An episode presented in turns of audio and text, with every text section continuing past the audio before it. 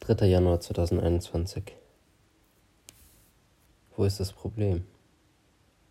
Wenn es so einfach ist, Gott zu erleben, warum tue ich es dann nicht?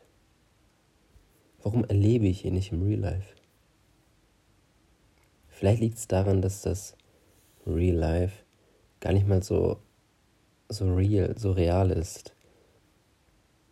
Aktuell existiert ein riesiger Markt, ich würde sagen, der größte Markt, den es seit Anfang der Menschheitsgeschichte gab. Der Punkt ist, dieser Markt ist online und nicht on-live. Und das Produkt, womit dieser Markt handelt, ist meine Aufmerksamkeit, meine Zeit. Meine Zeit und die jedes anderen Menschen. Aufmerksamkeit ist das, was all die Apps und sozialen Plattformen wollen. Meine echte Lebenszeit wird hier gestohlen. Und es ist ja auch nicht so, dass, dass man das wirklich bestimmen könnte oder kontrollieren. Wenn man sich da einmal reinbegibt, dann ist man schon fast gefangen. Ich werde nämlich dazu manipuliert, jeden Tag aufs Neue immer mehr Zeit in den Plattformen zu verbringen und die echte Real-Life-Zeit online statt on-live zu verbringen.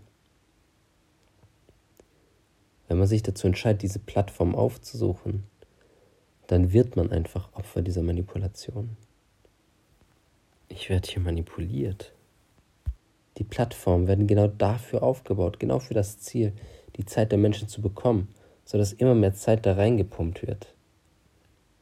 Das Schlimmste daran ist, selbst wenn ich weiß, dass ich manipuliert werde, klappt es trotzdem und ich gebe trotzdem noch diese Zeit diesem Markt hin. Das sagt selbst ein Entwickler von so einer Plattform in der Dokumentation des Social Dilemma. Das Real Life ist nicht real. Ich lebe nicht im Real Life. Ich lebe in einer unechten, von Menschen gemachten Welt. Um Gott zu erleben, muss ich aus dieser unechten Welt raus. Ich muss aussteigen, um mehr vom echten Leben zu haben, vom Real Life. Vor allem aber um Gott finden zu können, um ihn zu erleben, um echt zu leben. Diese falsche Welt ist eingeschränkt und sie schränkt auch den Menschen ein. Sie beansprucht eigentlich auch nur zwei Sinne, das Hören und das Sehen. Man versucht auch weitere Sinne mit einzubinden durch die Vibrationsmotoren in Smartphones, aber das ist doch ein billiger Abklatsch vom echten Leben, von einer echten Berührung. Um aus dieser falschen Welt rauszukommen, muss man erstmal verstehen, dass man in einer falschen Welt lebt. Der Menschheit wird eine alternative Welt angeboten, die verspricht, besser zu sein als die echte Welt. Das ist eigentlich genau wie bei der Sünde. Das Gute und Schöne, was Gott geschaffen hat, wird pervertiert und verspricht viel besser zu sein als das, was Gott geschaffen hat. Aber letztendlich verdirbt es den Menschen. Und das passiert in so vielen Bereichen. Zum Beispiel Musik. Sie spricht ganz stark die Emotionen an. Viel stärker, als man sie vielleicht im echten Leben erlebt. Aber was passiert, wenn man den ganzen Tag über Musik hört? Diese Emotion wird ständig getriggert. Eigentlich ausgereizt. Sie wird quasi überbeansprucht. Man gewöhnt sich an diesen Reiz. Dieser Pegel ist dann normal. Und man braucht dann immer krassere Musik oder immer lautere Musik, die einen erfüllt oder dieses Gefühl aufrecht erhält.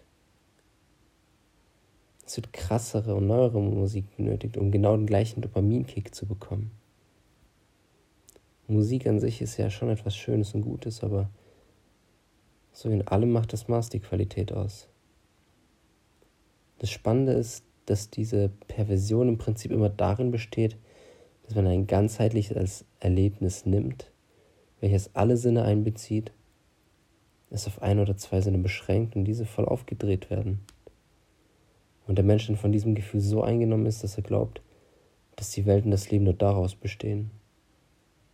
Der Mensch glaubt, dass das, was er erlebt, die ultimative und einzig wahre Wahrheit ist und es nur das geben kann.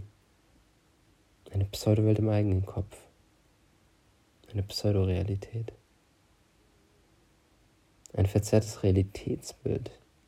Wie sehr wurde ich schon manipuliert? Welche falschen Welten habe ich mir im Kopf aufgebaut? Wie kann ich das alles ändern? Der erste Schritt, raus aus der falschen Welt und rein in die echte Welt.